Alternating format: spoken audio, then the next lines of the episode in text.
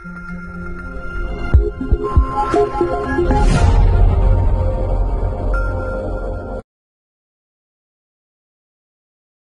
este entorno, perdóname, el, un poquito el cambio, ¿no?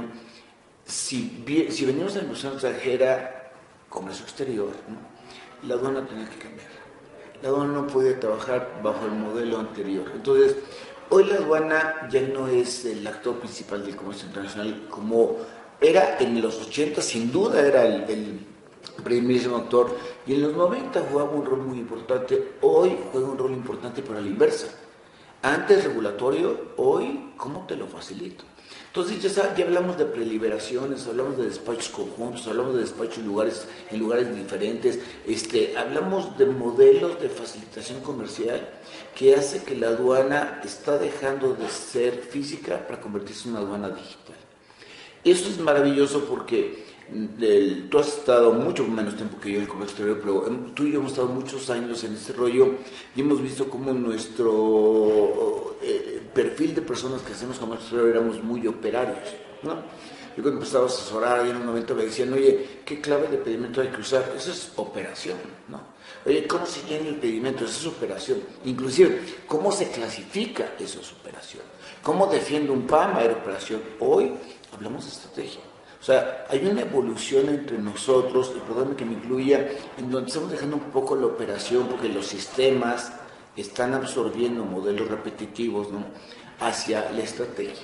Y está padre, porque yo sé, porque me platicabas que eres una persona muy creativa tú, la creatividad es la base de la estrategia.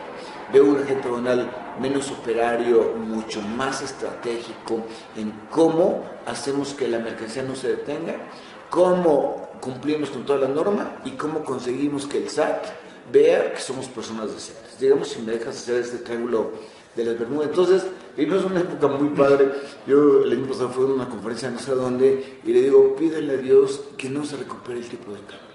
Pues claro, me inventaron la mamá, ¿cómo que no? Sí, claro. Porque si se crece el petróleo en valor y se reduce el tipo de cambio, igual mandan a la fregada el modelo aduanas que están llevando, que lo podrían llamar la aduana digital, déjame ponerle un nombre de alguna manera, y regresaríamos eh, de este paradigma hoy roto a, la operación tradicional, a la, a la aduana yo por la aduana. En papel, ¿no? A la aduana. De papel ya no. Física, en papel. Eh, física, intrusiva, vamos a llamarle, pero una aduana reguladora, ¿no? Cuando debe ser una aduana de competitividad, ¿no? Una aduana moderna. Entonces, yo veo un futuro muy padre para el comercio exterior, pero, Luis, nos exige mucho estudio, mucha preparación, mucha visión y esa expresión que es tan tuya, tenemos que romper paradigmas.